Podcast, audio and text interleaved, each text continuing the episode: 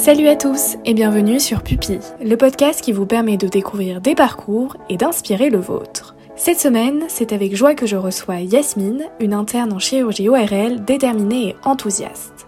Dans la plupart des métiers, la passion est recherchée et mise en avant. Pour les médecins, on privilégie le terme de vocation. Yasmine nous explique pourquoi le médecin doit être doté d'une réelle vocation accompagnée d'empathie. Dans cet épisode, elle nous partage son quotidien d'étudiante en médecine puis d'interne en chirurgie ORL. Mais avant tout ça, elle a dû passer par une première année de médecine. Évidemment, cette année fut rude, mais elle a réussi à la surmonter brillamment et elle nous délivre de précieux conseils, comme l'importance du choix de sa faculté, une gestion saine de son temps de travail, mais surtout, pour Yasmine, il faut donner son maximum pour ne rien regretter. J'ai été surprise au cours de ma conversation avec Yasmine d'apprendre que les études de médecine sont axées très rapidement sur la pratique. En effet, dès la deuxième année, les étudiants ont des stages dans des hôpitaux. Durant l'un d'eux, Yasmine a un coup de foudre pour la chirurgie. Après les résultats de l'ECN, qui est le concours qui détermine la spécialité et la ville d'exercice des étudiants en médecine, Yasmine choisit l'ORL, qui est une spécialité qui permet de faire de la médecine et de la chirurgie, pour son plus grand plaisir. Si vous voulez tout savoir sur les études de médecine, le quotidien de Yasmine à l'hôpital entre garde, bloc opératoire et urgence, ce podcast est fait pour vous. Et si l'épisode vous plaît, vous pouvez nous le faire savoir en mettant 5 étoiles sur Spotify, Deezer ou Apple Podcast. Pour ne louper aucun épisode, vous pouvez vous abonner au podcast directement et gratuitement sur la plateforme que vous utilisez. Je vous remercie par avance pour votre soutien. Je vous invite maintenant à rejoindre ma conversation avec Yasmine. Salut Yasmine, comment ça va? Bah ça va très bien, merci beaucoup de m'avoir accueilli aujourd'hui. Moi je suis très contente euh, que tu aies accepté de venir pour parler un peu de ton parcours. Je te laisse euh, tout d'abord te présenter de la façon dont tu le souhaites. Alors je m'appelle Yasmine, euh, j'ai 23 ans et je viens de débuter mon internat en chirurgie ORL à Paris. Tu as fait des études de médecine, tu es en combien de année aujourd'hui? Alors là je suis en 7 année de médecine et en première année d'internat parle souvent, quand on parle du coup au médecin, le métier, on parle souvent de vocation. Est-ce que euh, pour toi, euh, être médecin est une vocation? Alors, c'est une question un peu difficile, mais je pense qu'on peut effectivement parler de vocation parce que c'est vrai que dans, dans certains instants, dans, à certains moments de notre vie et de notre carrière euh, de médecin, on va, on va affronter des situations vraiment difficile et je pense qu'il faut euh, une certaine détermination euh, à accomplir euh, et à persévérer dans, ce métier de médecin malgré les situations auxquelles on peut être confronté pour garder la tête sur les épaules et avancer, avancer malgré tout. Donc je pense que ça peut correspondre au terme de vocation. du coup, je te pose cette question parce que c'est vrai que quand on parle de métier, on, demande à une personne pourquoi elle a choisi ce métier. On demande souvent est-ce que c'est une passion, mais euh, le terme de vocation, on l'applique à très peu de métiers, notamment à être médecin. Quand du coup euh, cette vocation est peut-être retombée sur tes épaules, est-ce que tu sais euh, quand est-ce que c'est arrivé pour toi? Est-ce que ça a été un événement particulier ou c'était peut-être une construction personnelle ou que tu as un peu idéalisé le métier de médecin, peut-être plus jeune ou pas? Est-ce que tu pourrais euh, nous en parler? Euh, Alors moi, c'est vrai que aussi loin que mes souvenirs euh, remontent, j'ai toujours voulu être médecin. ma maman était médecin également, et donc c'est vrai que je sais pas, depuis que je, suis petite, j'ai toujours dit que je voulais devenir médecin. Alors à certaines périodes de ma vie, c'était plutôt chirurgienne, d'autres fois plutôt médecin. Des fois, j'avais des idées très précises. je me souviens à une période, je, disais tout le temps que je voulais devenir chirurgienne cardiaque. Et, voilà, mais c'est vrai que cette, cette volonté de devenir médecin a vraiment toujours été là pour moi. Cette volonté de devenir médecin, est-ce que c'était pour un peu aider les gens, sauver des vies, ou peut-être pour autre chose, ou c'était une autre raison? Euh, bah Justement, je pense que c'était vraiment pour euh, aider les gens.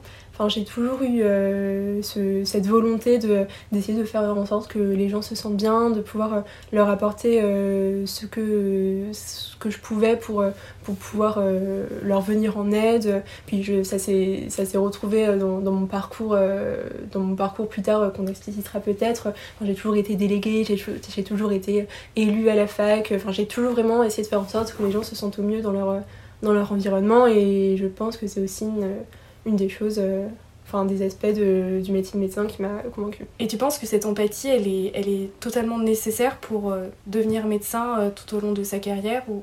Ouais, je pense que l'empathie est vraiment indissociable euh, du métier de médecin. Euh, je parlais un peu plus tôt des, des, situations auxquelles on pouvait être confronté et c'est vrai qu'il y a toujours euh, des, des, situations vraiment très compliquées, des situations de détresse au niveau de la santé ou au niveau social ou quoi, auxquelles on peut être amené à, à, faire face au cours de nos, de, nos, études et au cours plus tard de, notre exercice. Et euh, je pense vraiment que l'empathie est, nécessaire pour pouvoir prendre en charge les, personnes correctement. Euh, les connaissances euh, et, l'expertise et, le, sens du bien faire, pour moi, ne suffisent pas. Il faut vraiment. le caractère humain de ce métier est vraiment à considérer et fondamental. Super. Mais tu vois, par exemple, l'empathie, euh, bah, c'est un trait de caractère, mais des fois, la mise en œuvre de l'empathie, notamment dans certaines situations, et je pense que être médecin, tu peux te retrouver dans des situations tellement diverses et plus ou moins difficiles. Est-ce que euh, tu as l'impression que les études de médecine t'apprennent à mettre en œuvre cette empathie, euh, je sais pas moi, peut-être avec des cours particuliers en, psychologie ou, de prise en charge des patients ou, pas, ou c'est quelque chose en fait que toi t'apprends sur le terrain un peu Alors je pense que tout d'abord, il doit forcément euh, y avoir une petite part d'inné euh, dans l'empathie. Après, c'est vrai que, euh, au cours de nos études, on nous répète que certes, il faut faire preuve d'empathie, mais pas de trop d'empathie.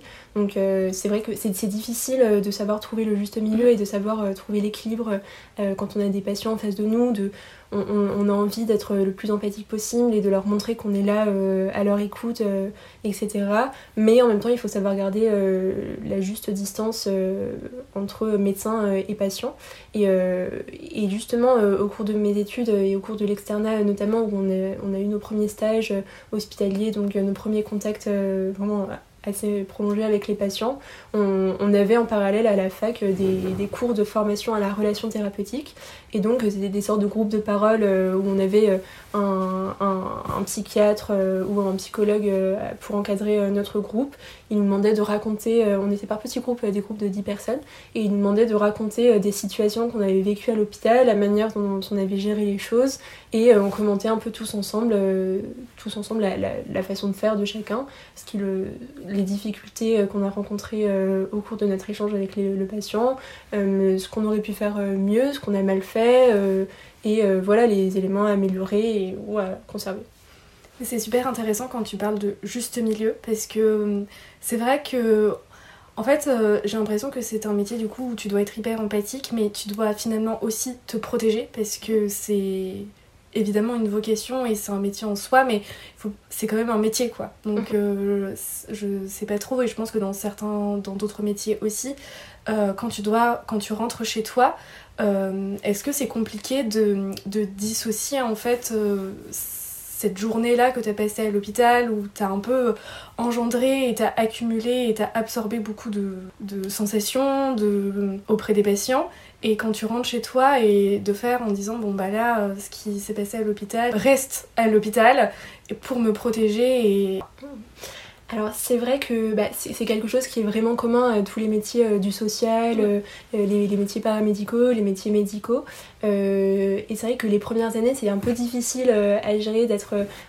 enfin moi je me suis sentie très fréquemment être une éponge émotionnelle. Mmh, voilà. je, je, voyais des situations horribles chez mes patients. C'est vrai que je, je me sentais aussi mal que le patient en face de moi et je pense que ce qui est le plus dur à gérer les premières années c'est un peu ce sentiment d'impuissance c'est-à-dire que certes, on, sait qu'on peut apporter quelque chose euh, sur le plan médical et euh, sur le plan de la santé pure du patient, mais on se rend bien compte que la santé, enfin l'état de santé euh, de la personne qu'on a en face de nous n'est peut-être pas la seule, le seul le seul problème euh, dont ils ont envie de discuter ou qu'ils présentent. Et c'est vrai que se sentir impuissant face à ça, euh, face à toutes ces autres dimensions euh, de la personne qu'on a en face de nous, c'est vraiment quelque chose qu'il faut apprendre à gérer. Et les premières années, on est mhm. jeune, c'est difficile, on a envie d'aider tout le monde, de sauver tout le monde. Et... Mais voilà, après, c'est quelque chose qu'on apprend aussi sur le tas, qu'on apprend avec nos collègues, nos collègues médecins, nos collègues mhm. infirmiers, infirmières, aides-soignants euh, tout le monde, en fait, toute l'équipe euh, à l'hôpital, euh, c'est vraiment un peu un phénomène de compagnonnage qui fait que sans forcément mettre de mots exacts ou de cours dédiés à ça, on apprend petit à petit à gérer toutes ces émotions qui nous, qui nous habitent et à savoir faire la part des choses entre ce qu'on voit à l'hôpital et ce qu'on doit ramener le soir chez nous à la maison. Et tu vois ce sentiment de compagnonnage dont tu parlais au sein des équipes, c'est vraiment propre du coup aux études de médecine et tu l'as vraiment senti dès le début ou euh, alors c'est vrai qu'à l'hôpital et dans les CHU donc euh, les centres hospitaliers euh, universitaires la hiérarchie est, assez claire assez marquée. Donc on a le chef de service les praticiens hospitaliers les chefs de clinique les internes et ensuite les externes.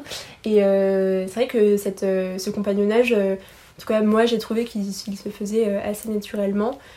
Étant donné que les connaissances euh, s'accumulent au fur et à mesure des années, c'est vrai que nos aînés ont quand ils ont le temps, euh, en dépit de toutes les tâches qui s'accumulent, ont assez facilement tendance à nous apprendre des choses, bah, ce, qui a, ce qui est à notre portée au moins.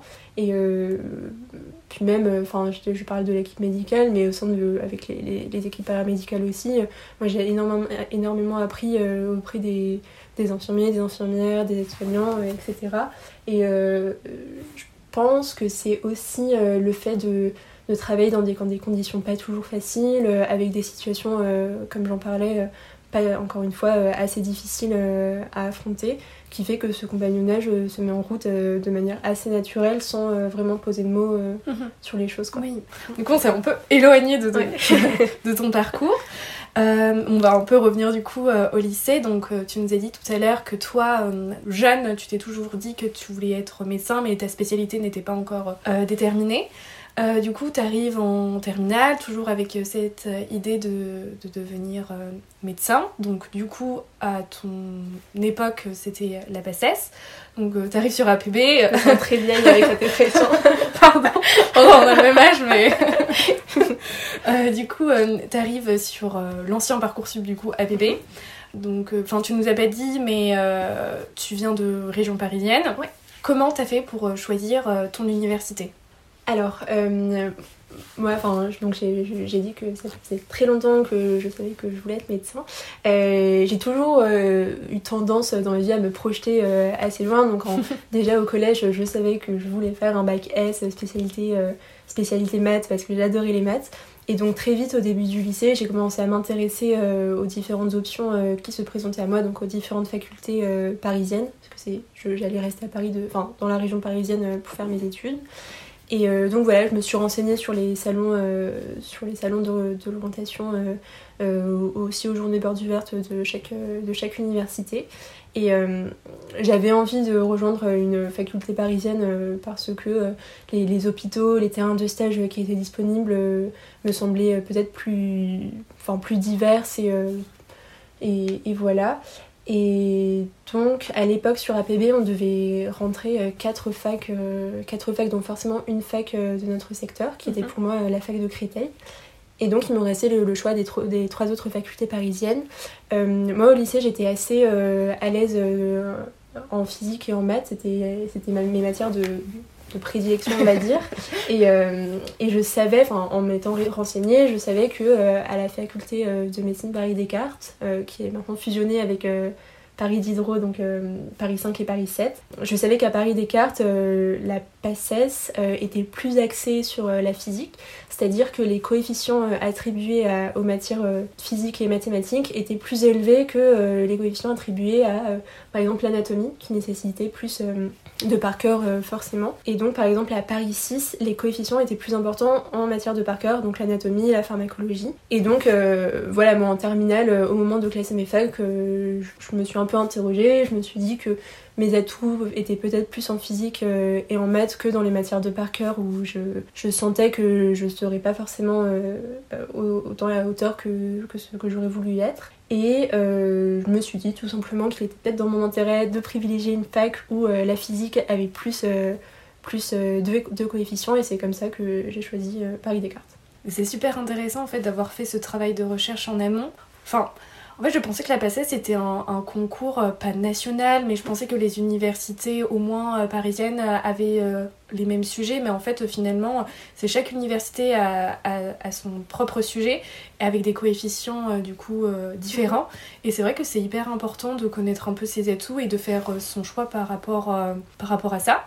Euh, du coup, tout à l'heure, tu parlais euh, du fait que toi, tu avais choisi une fac euh, parisienne parce que, en fait, les, différents stages que tu pouvais faire étaient liées du coup à la ville de Paris et au sein des hôpitaux à Paris. Donc en fait, si je comprends bien, c'est que ton université où tu vas décider de faire euh, médecine va quand même influencer sur, euh, sur tes différents stages. Si par exemple tu avais été à la fac de Créteil, tu aurais fait tes stages au sein de au sein d'hôpitaux euh, de la banlieue autour, quoi, c'est ça? C'est exactement ça.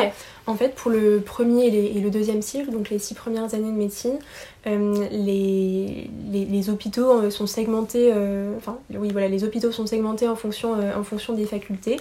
Et donc par exemple à Paris Descartes, on avait les hôpitaux Cochin, Necker, l'hôpital européen Georges Pompidou, alors que par exemple à Paris 6, donc euh, Pierre et Marie Curie, euh, ce serait euh, la Pitié-Salpêtrière, Saint-Antoine, voilà, à Créteil, les hôpitaux, donc il y avait Henri Mondor, le grand CHU de Créteil, des hôpitaux communaux aussi comme celui de Villeneuve-Saint-Georges, et voilà. Bon, ben, c'est hyper important en vrai de, les de mm. savoir ça en amont. Euh, du coup, tu arrives sur les bancs de Paris Descartes. Est-ce que tu pourrais nous expliquer un peu l'organisation de la fac? Est-ce que euh, c'est des cours magistraux où tu dois assister? Euh, Je sais qu'il y a un peu ce mécanisme-là de classe de prépa en fait à côté, mais qui sont je sais pas si c'est des prépas totalement privés ou des fois il y a peut-être des tutorats au sein de la fac, etc. Toi, comment t'avais appréhendé cette année. Alors euh, à la fac, euh, en tout cas dans ma fac, la rentrée euh, se faisait en octobre et l'année était organisée en deux semestres. Donc le premier semestre qui se finissait en décembre, quelque chose comme ça. Je me souviens que la première partie du concours était, était en janvier, directement après les vacances de Noël. Et le deuxième semestre qui se finissait aux alentours de avril ou mai, si je dis pas de bêtises. Et donc, euh, à la fac, on avait, oui, des cours magistraux euh, et des TD. Donc, euh, pour certaines matières, on avait des TD où on faisait des exercices, notamment les fameux TD de physique. donc, on avait des exercices qu'on corrigeait avec un chargé de TD comme, comme dans toute autre licence. Et effectivement, il y avait plusieurs organismes, on va dire, plusieurs structures qui, nous, qui nous épaulaient, on va dire, durant, durant cette passesse. Donc, il y en a une première, euh, c'est le tutorat euh, de la fac. Euh, à l'époque, ça s'appelait le Cercle cartésien des PACES dans ma fac. donc c'est une association qui est créée et gérée par des étudiants et qui permet de proposer un accompagnement aussi avec des concours blancs, des, des, TD supplémentaires et beaucoup, beaucoup de choses diverses et variées pour, pour aider les, les PACES. Donc ça, c'était une association vraiment à but non lucratif gérée par des étudiants à la fac. Et il y a ce qu'on appelle euh, les fameuses prépas, euh, écuries, euh, tout, plein, de, plein de termes pour les, pour les définir, qui sont cette fois des organismes privés avec forcément le, un coût qui va avec. Et qui, pareil, organisaient des concours blancs, des, des, des sortes de TD en plus dans leurs locaux. Et moi, la première année, euh, c'est vrai que mes, mes parents euh, me l'ont proposé et, et ils ont, on, a pu se le permettre. J'ai pris euh, la première année une, prépa, une prépa privée, un cycle tutorat. Donc je jonglais un peu entre les deux, entre les deux accompagnements pour essayer de mettre tous les cartes dans ma poche pour réussir cette année en une fois. Est-ce que tu penses que ça a quand même euh, joué un rôle euh, important d'avoir pris du coup ce côté-là, enfin ce tutorat plus euh, cette prépa privée pour avoir du coup ta passesse du premier coup ou pour les personnes du coup enfin tu vois qui n'ont pas les moyens ou qui se disent peut-être que je peux y arriver sans est-ce que c'est possible enfin c'est ton avis hein. alors c'est un peu difficile de répondre à cette question parce que je pense vraiment que ça dépend ça dépend de tous les profils en fait certains j'ai connu beaucoup d'étudiants qui ont réussi très brillamment euh, sans avoir euh, eu recours à une prépa privée, euh, d'autres malheureusement qui ont eu recours à, une voire deux prépas privées et qui pour autant n'ont mhm. pas eu les résultats qu'ils auraient souhaités. je pense que ça dépend vraiment des profils. Je pense que rien n'est essentiel et que rien n'est vraiment nécessaire et que encore une fois tout dépend de, de son profil quoi. Ça dépend. il faut se connaître euh, et se dire est-ce que moi j'ai besoin d'accompagnement euh, tout au long de mes semestres euh, pour y réussir ou passer 10 heures par jour à la bibliothèque seule devant mes cours c'est suffisant quoi. Et du coup je pense que c'est aussi à la fin du lycée un peu avoir cerné sa méthode de travail et et bien qu'elle soit complètement différente de celle qu'on va adopter en PACES, mais voilà, je pense que rien n'est forcément 100% nécessaire. Moi après c'est aussi, c'est vrai, j'avais ce confort-là de mes parents qui ont pu, qui m'ont qui payé cette, cette prépa et je me disais que c'était une carte de plus euh, dans ma poche et, euh, et voilà ça m'a en toute honnêteté ça m'a beaucoup aidé et après coup euh, je me dis que j'aurais peut-être pas aussi bien réussi. Mais bon c'est difficile de oui. c'est difficile de, de, se prononcer là-dessus Est-ce que tu pourrais nous parler de comment tu as, vécu cette année d'SS Est-ce que c'était compliqué euh, de gérer euh, tout en même temps? Peut-être que tu as eu des phases où c'était un peu plus compliqué par rapport à d'autres, où tu des moments où tu vas être hyper déterminé et d'autres euh, un peu moins. comment tu as vécu ça et quels conseils pourrais-tu donner? Alors effectivement c'était pas facile tous les jours. Pour moi j'avançais un peu tête baissée en me disant que si j'y arrivais du premier coup c'était génial mais que j'avais cette chance que les étudiants d'aujourd'hui n'ont plus forcément euh, enfin, du coup, j'avais cette chance de pouvoir redoubler si jamais euh, je réussissais pas du premier coup. Euh, donc voilà, j'avançais un peu tête baissée en me disant que il fallait que je fasse au mieux, que j'essaye de faire tout ce qui était en mon pouvoir pour ne pas avoir de regrets plus tard. Et euh, je pense que c'est un des conseils que je donnerais, c'est vraiment de, de, se lancer, d'essayer de faire euh, son maximum sans forcément, enfin sans non plus euh, se, se, mettre une pression intenable, mm. mais d'essayer de faire son maximum pour ne pas avoir de regrets, de regrets derrière en fait. D'essayer d'être bien organisé, de, de, gérer son temps de travail de manière saine sans non plus faire des horaires de malade qui laissent aucune place à la vie normale à côté. mais ouais, juste euh, faire en sorte de, n'avoir aucun regret et de ne pas se retourner ensuite derrière sur cette année en se disant qu'on aurait pu faire plus ou mieux gérer les choses. Euh, du coup, toi, pendant cette période, enfin cette première année de PACES, euh, tout à l'heure tu m'expliquais que enfin, la PACES et aujourd'hui aussi on parle de PASS, c'est une première année commune aux, études de santé. du coup, tu t'es retrouvée aussi avec des étudiants qui avaient pour projet de, faire autre chose qu'être médecin. Euh, est-ce que tu pourrais nous expliquer le fonctionnement de, ça? Oui, alors euh, ce que je veux dire, ça vaut pour, euh, pour la manière dont j'ai. Enfin, la patience que j'ai vécue à l'époque.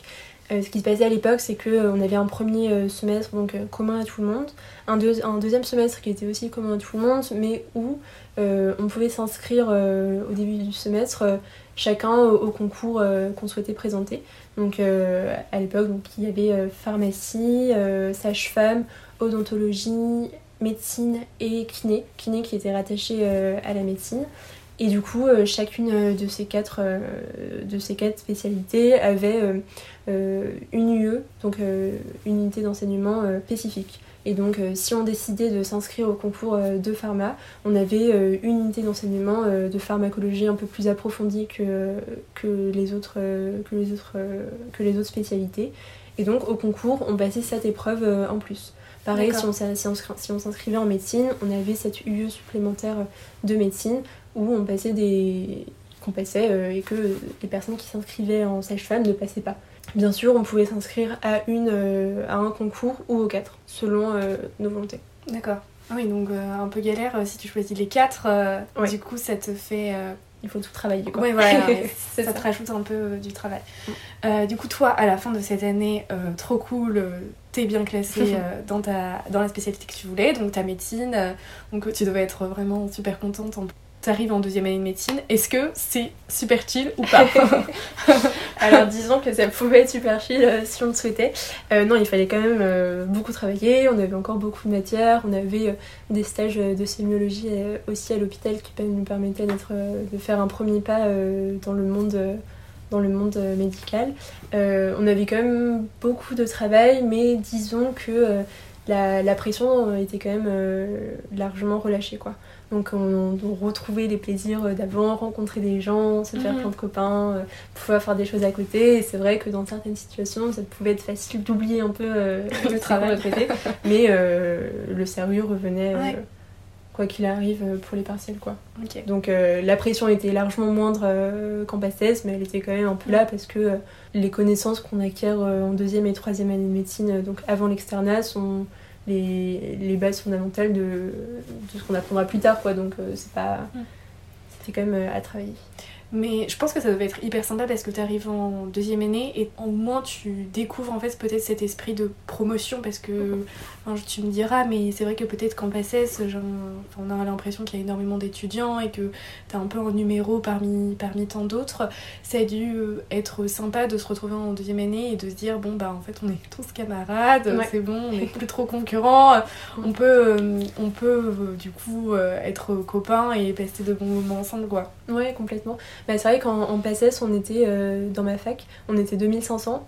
Donc chacun avait un peu sa petite bande de copains avec, qui, avec qui on restait en tout temps, en cours, à la bibliothèque, pour déjeuner, pour tout. Mais euh, c'est vrai qu'on n'avait pas du tout d'esprit de, mm. promotion euh, pour rencontrer. Euh, on n'avait pas forcément non plus d'événements pour rencontrer un peu tout le monde. Et on arrive en deuxième année, et là, moi dans ma fac, j'avais une promotion de 350 étudiants. Mais c'est vrai que il y a tellement d'événements qui s'organisent dans mm-hmm. la fac qu'on fait vite la rencontre un peu de, tout le monde si on a envie de, de se lancer là-dedans.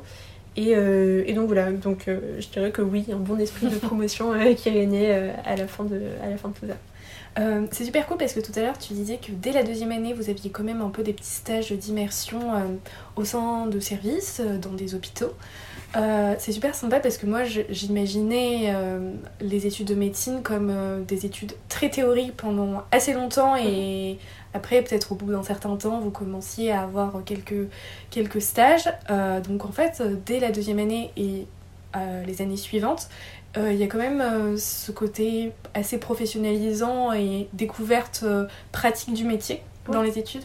Carrément. Bah déjà, à la, fin de la première année, une fois qu'on sait qu'on va passer euh, en médecine, on a un stage de un mois, euh, c'était un stage infirmier, où on était euh, avec l'équipe paramédicale et on, les accompagnait, on apprenait à poser des, perfusions, à changer les malades, à faire un peu des choses qu'on n'aurait pas forcément l'occasion de faire plus tard au cours de, de, nos stages de médecine et qui me semblent vraiment très importantes. Enfin, on compte plus euh, le nombre de situations où on aurait aimé euh, savoir perfuser un patient, mais on n'en est plus capable parce qu'on le, on le fait pas, euh, on le fait pas du tout. Mais, mais voilà, donc on a ce premier stage qui était vraiment extrêmement formateur et la première, le premier moment pour se lancer enfin dans le grand bain. Et ensuite, en deuxième et troisième année, alors là c'était l'organisation dans ma fac, en deuxième et troisième année, on avait des, des demi-journées de stage un peu disposées de, manière. Euh, enfin, c'était assez éparse, c'était euh, peut-être une demi-journée toutes les, toutes les semaines ou toutes les deux semaines, je me souviens plus exactement.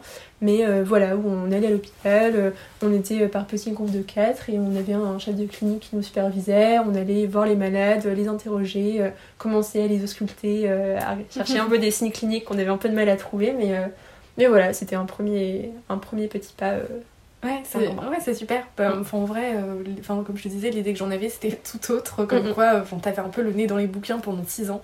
Puis après, tu sortais la tête de l'eau et tu découvres un patient. mais en... c'est rassurant aussi. Mm. Donc, euh, c'est sympa, quoi. Mais je pense que peut-être que les gens font l'amalgame entre la PACES et du coup, euh, en fait, ils appliquent l'idée qu'ils ont de la PACES à toutes les études de médecine, alors qu'en fait, finalement, pas trop tes années suivantes étaient plutôt euh, sympas.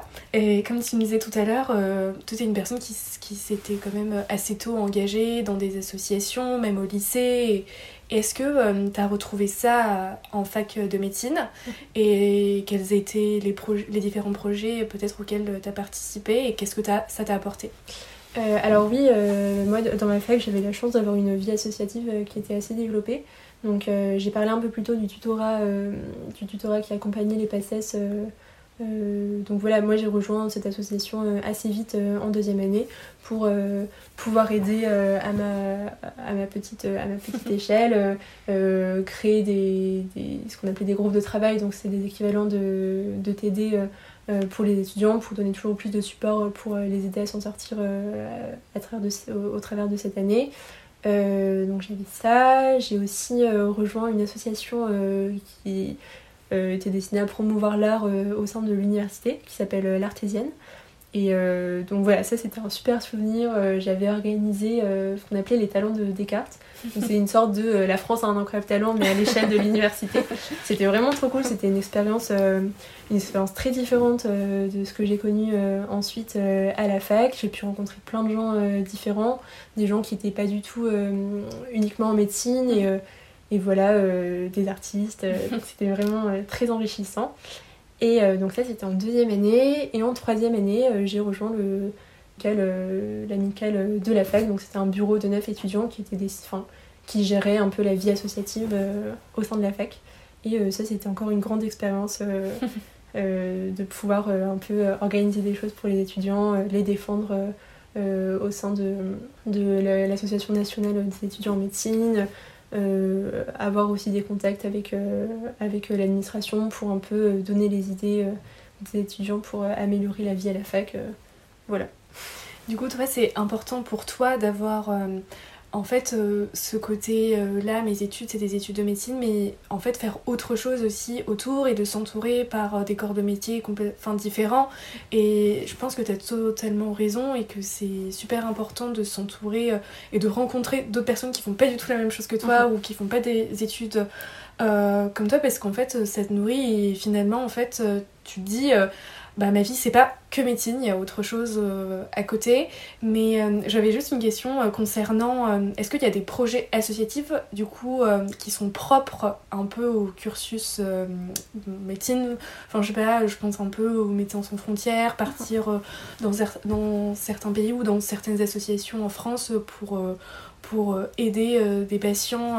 Ouais, alors dans notre fac, et c'est un peu l'équivalent dans globalement toutes les facs de France, euh, on avait une association de solidarité qui euh, était chargée de gérer les, actions de solidarité euh, en France et, dans le monde. donc ils organisaient par exemple des maraudes donc pour aller distribuer de la nourriture à des personnes sans abri. dans Paris.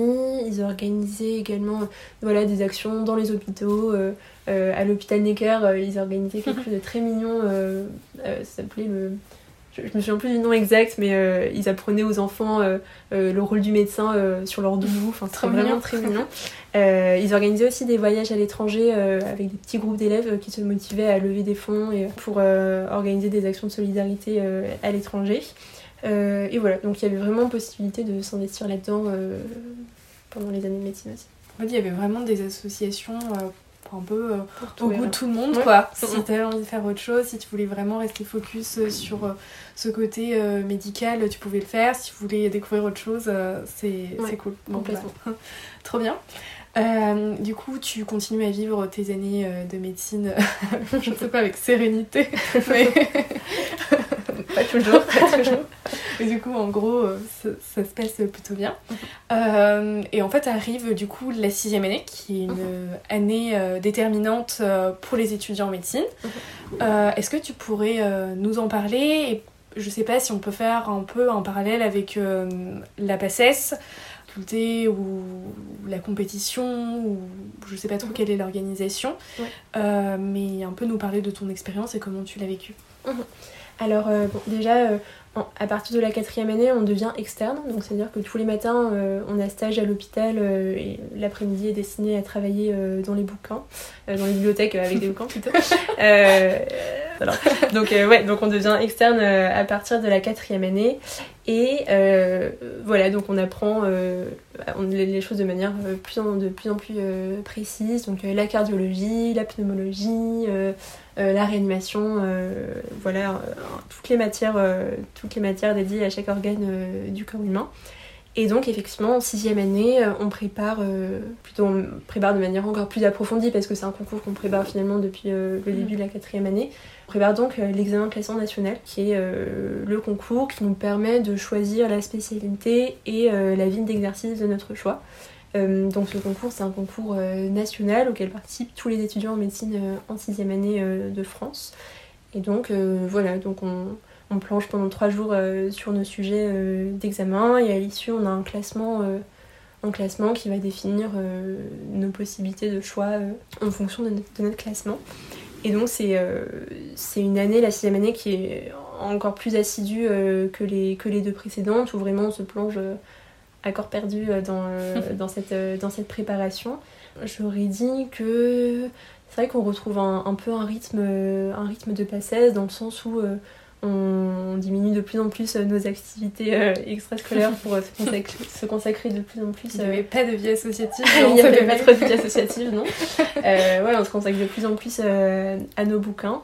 Et, mais voilà, là c'est vrai que j'aurais dit que comparativement à la, à la PACES, on travaille, euh, on travaille des matières qu'on sera vraiment amené à exercer euh, au, cours, euh, au cours de notre métier. C'est vraiment très concret hein, ce qu'on travaille pendant notre externat.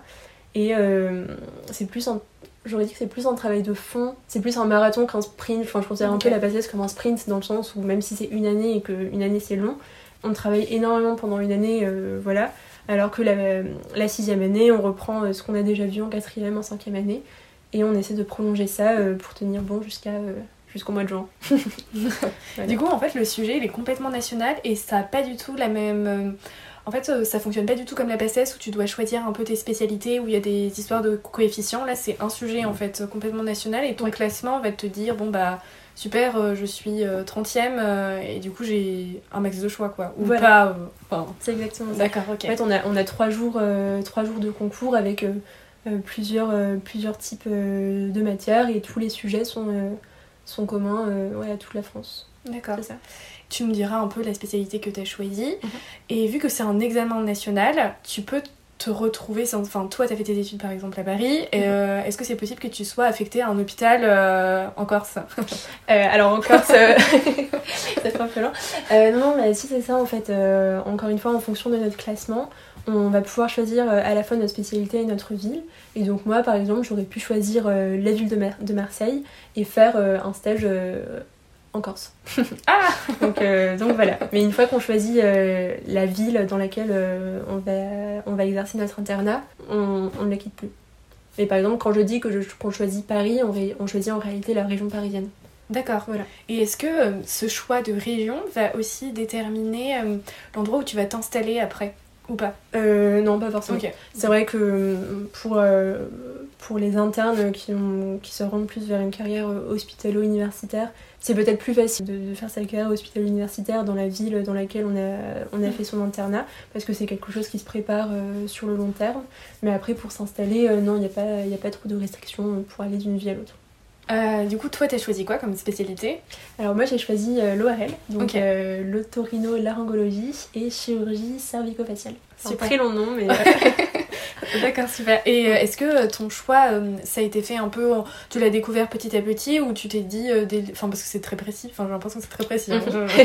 un petit peu. Du coup, tu peux nous dire un peu comment tu t'es dit que tu allais choisir cette spécialité? J'ai longtemps étudié euh, toutes les possibilités hein, euh, qui s'offraient un peu à moi durant toutes mes années. À un moment, j'ai voulu être cardiologue, euh, plus tard, c'était réanimatrice. Et finalement, une, fois, une fois les stages d'externe commencé, c'est vrai que il y a plusieurs stages qui m'ont beaucoup plu. Bon, la réanimation, ça m'a énormément plu et ça faisait partie de mes, des options que je considérais très sérieusement à l'issue du concours. Et j'ai adoré la chirurgie. alors qu'avant, J'étais vraiment pas sûre euh, que j'allais aimer la chirurgie, mais mon premier stage, c'était un, stage de chirurgie digestive euh, en quatrième année. Et donc là, euh, coup de foudre, j'ai adoré le fait de un peu mettre la main, à, la pâte, voilà, de faire, enfin voilà, d'utiliser vraiment ses mains et enfin, j'ai vraiment beaucoup aimé ça. Et donc voilà, donc j'hésitais entre la réanimation, la chirurgie et parmi les spécialités chirurgicales j'avais envie de faire une spécialité qui me permette à la fois de faire de la médecine et de la chirurgie. Donc c'est un peu difficile de, faire la distinction euh, entre les deux, mais en gros, euh, il y a trois spécialités euh, globalement qui permettent de faire ça. C'était l'ORL, l'urologie et l'ophtalmologie. l'ophtalmologie, ça me disait pas grand-chose. Et donc j'hésitais entre l'urologie que j'avais vu en stage, que j'avais adoré, et, et, du coup l'autorhino-laryngologie. Et donc voilà, j'ai étudié un peu les pour et les contre euh, entre chaque, euh, entre chaque spécialité. Et l'ORL, euh, c'est une spé qui m'a qui m'a charmée parce que on pouvait y faire vraiment énormément de choses, de la chirurgie cancérologique, de la chirurgie fonctionnelle, de la chirurgie esthétique, pourquoi pas, et également de la chirurgie pédiatrique. Donc ça, après, c'est quelque chose qui s'étudie de manière assez précise, mais c'est vrai que l'ORL, c'est une des rares spécialités chirurgicales où les ORL sont amenés à gérer des enfants. Mhm. Euh, donc euh, cette partie du corps n'est pas réservée aux chirurgiens pédiatriques. D'accord. Voilà, ça très précis. Ah oui, en fait c'est cœur du métier, en fait les différents trucs qu'on peut faire euh, du coup dans le cadre de ta spécialité, parce que je ne vais pas m'engager à essayer de le dire. ça a l'air très divers en fait, et du coup c'est enfin c'est plutôt sympa parce que tu te dis que tu peux faire autre chose. Mais en fait finalement toi, tu t'es dit que tu aimerais bien euh, exercer au sein d'un hôpital, si j'ai bien compris, parce que dans le cas de ta spécialité, on peut s'installer en tant que libéral ou pas, quoi. Ouais, alors euh, oui, en tant qu'ORL, tu peux complètement t'installer euh, en libéral. donc quand je disais un peu plus tôt que je voulais faire une spécialité qui me permette de faire à la fois de la médecine et de la chirurgie, je voulais dire par là que par exemple un ORL peut très bien s'installer dans un cabinet et ne plus euh, aller au bloc opératoire et euh, voir euh, toutes sortes de, pathologies médicales qui ne nécessitent pas forcément de gestes chirurgicales. et donc pour revenir à ta question, oui, un ORL peut complètement s'installer en libéral, soit dans son cabinet en ville, soit au sein d'une clinique privée ou à statut, à statut particulier pour faire soit de la chirurgie, soit des bilans auditifs, des bilans de vertige, euh, toutes, sortes, euh, toutes sortes de choses. Bon, c'est un peu mystique, tu vois, la chirurgie, etc. Est-ce que tu pourrais un peu nous parler de ton stage en quatrième année euh, quand t'as mis la main à la pâte? Ouais, alors en gros, on, avait un roulement, on n'était pas tous les jours au bloc, mais, mais on, y allait quand même assez souvent. Euh, et, ouais, donc euh, on avait euh, un programme opératoire pour la journée. En tant qu'externe, on fait vraiment pas grand chose. donc on peut s'habiller pour être en stérile, donc mettre comme ce qu'on voit dans Anatomy, une casaque, une sorte de, de chapeau, ça s'appelle un calot, un truc sur la tête pour retenir les cheveux, un masque, être complètement stérile. et donc voilà, on peut faire de temps en temps quelques petits trucs comme recoudre recoudre l'ouverture cutanée euh, à la fin. Mais, euh, mais voilà, donc euh, se succèdent les différentes opérations au cours de la journée. on voit beaucoup de choses différentes. On, donc on assiste en fonction de nos capacités le chirurgien et l'interne en chirurgie qui opère. Et voilà, donc on voit différentes choses. Au cours des gardes qu'on peut, qu'on peut réaliser aussi dans notre service de chirurgie, on peut euh, voir euh, des, opérations chirurgicales euh, en urgence. Donc ça c'est aussi très intéressant de voir comment, comment s'organisent les choses pour faire en sorte de donner les chances de survie les plus importantes aux malades en l'opérant en plein milieu de la nuit. Et, voilà, j'ai bien aimé cette ambiance, cette ambiance d'urgence et cette ambiance d'être très actif, voilà, que j'avais aussi retrouvé en réanimation. Ok. Oui, donc toi en fait t'aimes bien les services où il y a un peu de pression, euh, ce rythme un peu euh, effréné. Ouais. Et euh, est-ce que c'est du coup c'est propre un peu à cette spécialité que tu as fait au niveau de tes stages ou est-ce que le rythme à l'hôpital pour les différents étudiants quand tu es interne ou externe etc est-ce que c'est un rythme quand même compliqué à, à gérer quand on a essayé de prendre rendez-vous pour qu'on se voit etc j'avais l'impression que c'était pas du tout un rythme conventionnel comme on peut on peut euh, peut-être euh, le penser euh, dans un autre métier. Est-ce que toi, tu t'étais préparée à ça ou, pas? Alors, le rythme effréné se retrouve globalement dans mm. toutes les spécialités. c'est vrai que qui est de caractère vraiment d'urgence ou pas, les internes sont tous globalement un peu débordés, on va dire.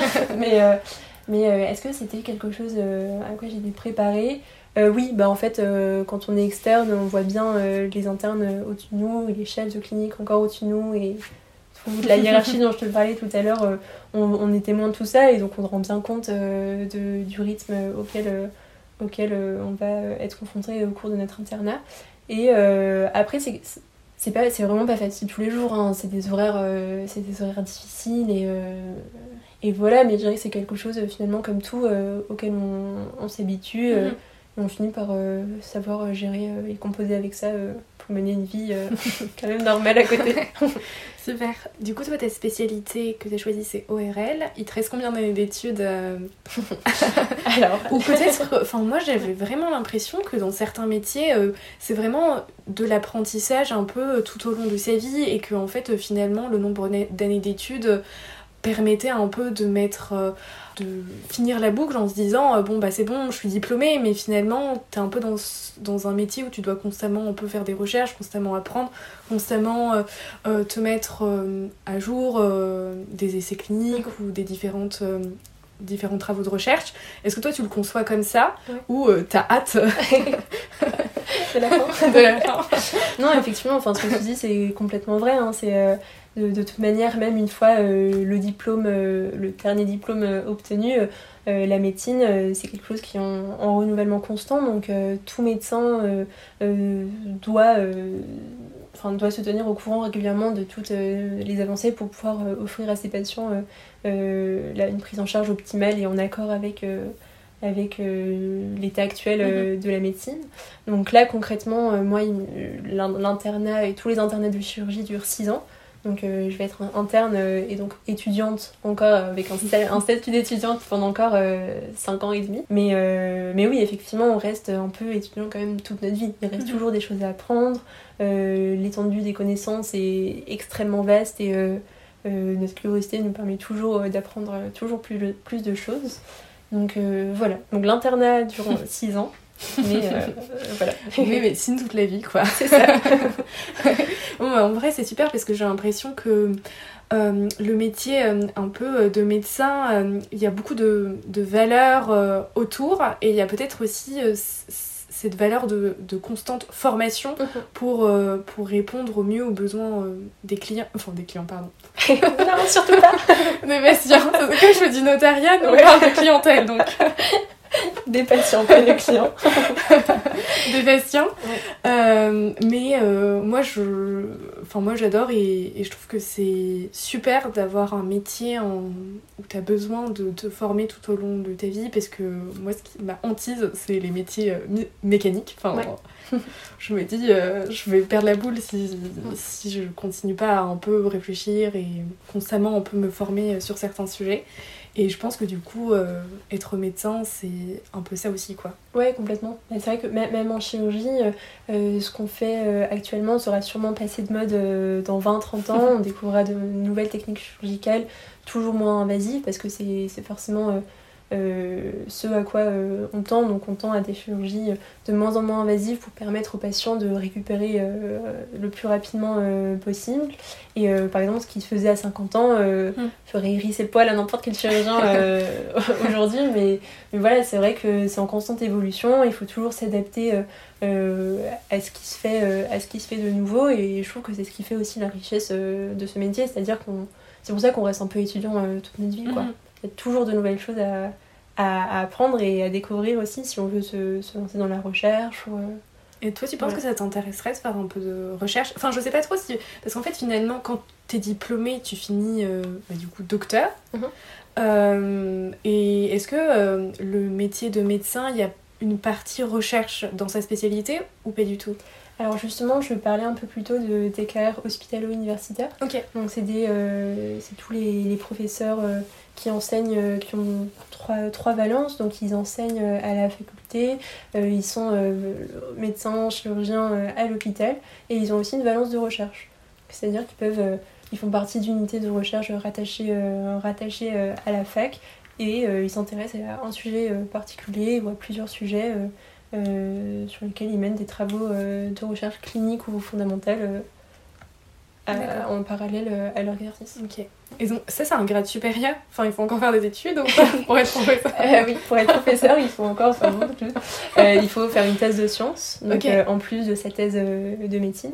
Donc, faire de la recherche en sciences. il y a encore, il y a, après, il y a encore beaucoup de, de choses à faire, mais c'est un parcours assez spécifique. D'accord, ok. Bon, pas. Trop cool. Je sais pas, on n'en a pas parlé, mais c'est vrai que médecin, c'est aussi une responsabilité. Ouais. Donc, je sais pas trop si on vous prépare à ça, et je pense que finalement, euh, quand tu étudies, euh, tu étudies pour toi, pour acquérir des connaissances, etc. Mais il y a aussi ce côté-là où tu te dis je serai responsable de, certains patients, donc euh, c'est plus que juste étudier. Et je trouve ça vraiment euh, hyper intéressant et, et, passionnant. Et du coup, euh, ben, merci encore d'être euh, passé, de nous avoir tout bien expliqué. Avec et au, au, plaisir de te revoir. Et en tout cas, tiens-nous au courant de tes différentes avancées. Et tu nous enverras une photo quand tu seras complètement diplômée. Dans 10 ans. non, sans faute, je l'enverrai. ouais, super.